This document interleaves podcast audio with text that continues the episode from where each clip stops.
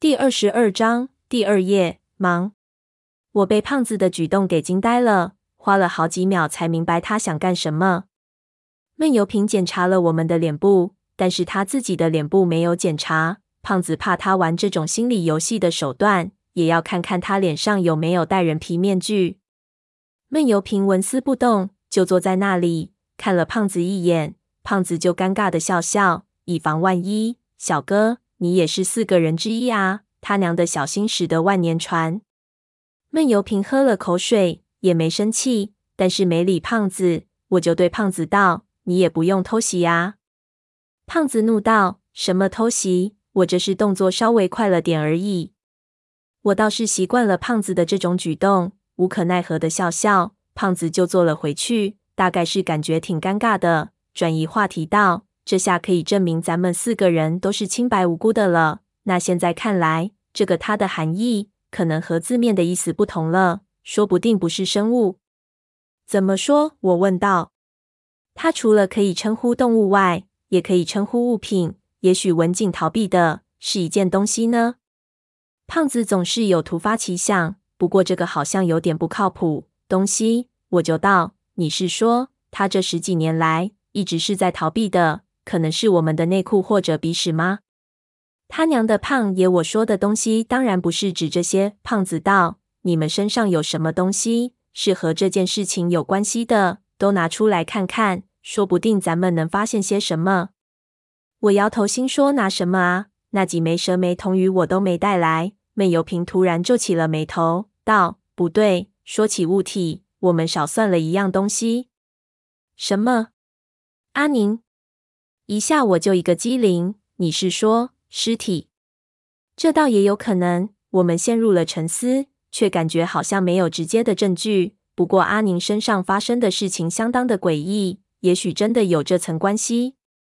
胖子却拍掌道：“哎呀，小吴，你还记得不记得昨晚我们在林子碰到的事情？该不是就是这样？这阿宁有问题，所以死了就变成那玩意了。”我张了张嘴巴，心说：“我怎么说呢？这东西靠猜测根本证明不了，尸体也不在了。要说诡异，这里那件事情不透着邪劲。”想着我就受不了了，立即摆手道：“我看咱们我们不要谈这个了。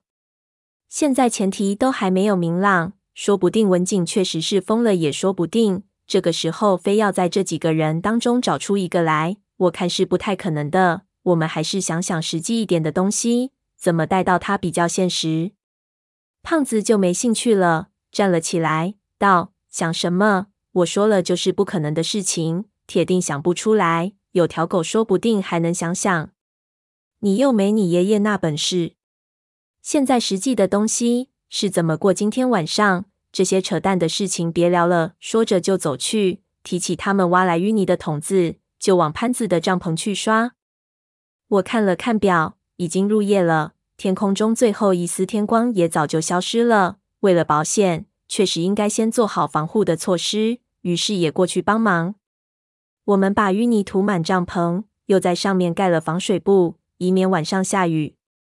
我去检查了一下潘子，他还在熟睡，体温正常。胖子告诉我醒过一次，神志还没恢复，就喂了几口水又睡死过去了。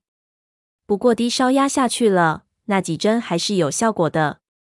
营地中没有任何的火气，胖子捡了很多的石头堆在一边，说：“实在不行，我们就学狼牙山五壮士。”我说：“人家至少还有牙可以跳，我们丢完了石头就只能投降了。”胖子扇起了篝火，将火焰加大，然后把在营地四周的几个火点全点了起来，以作为警戒和干燥之用。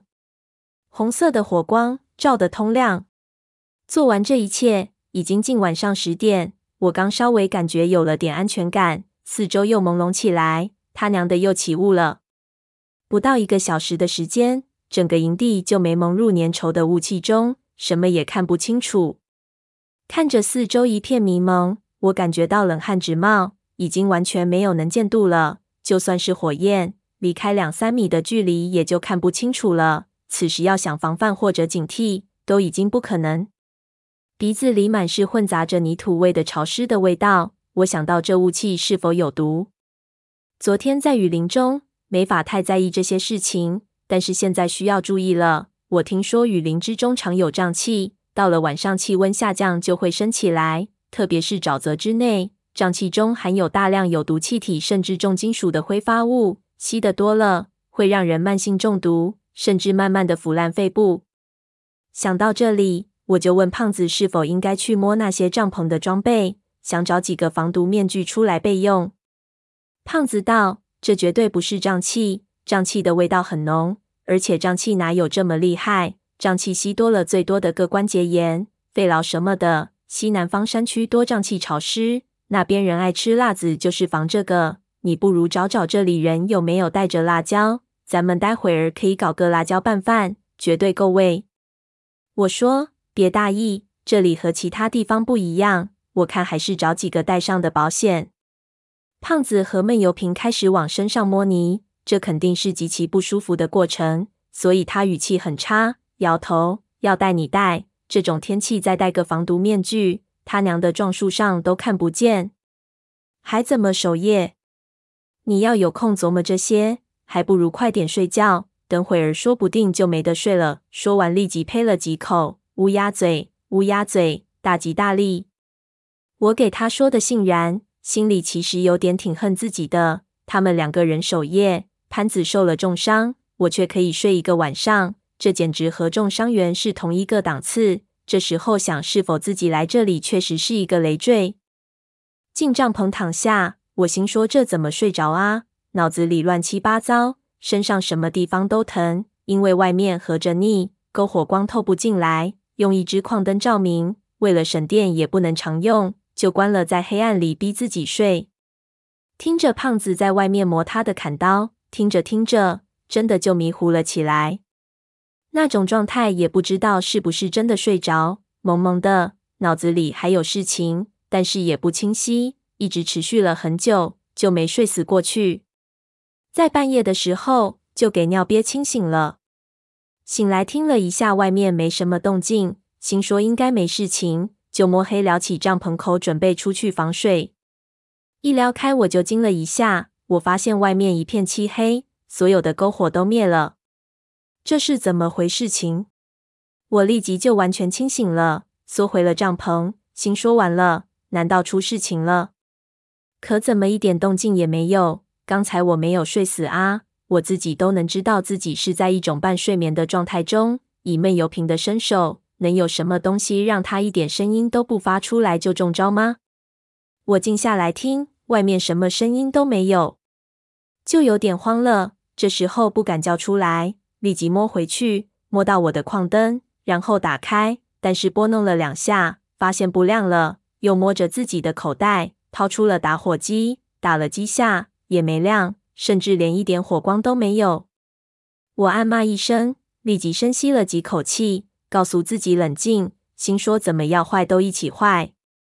收起来就想去打我的手表荧光，一收我却发现打火机很烫，我有点奇怪，心说怎么会这么烫？刚才明明连个火星都没有。我又再次打了一下打火机，然后往我自己手心下一放，一下我的手就感觉到一股巨烫，立即缩了回来。我愣了一下，心说打火机是打着的，可是我的眼前还是一片漆黑，一点光亮都没有。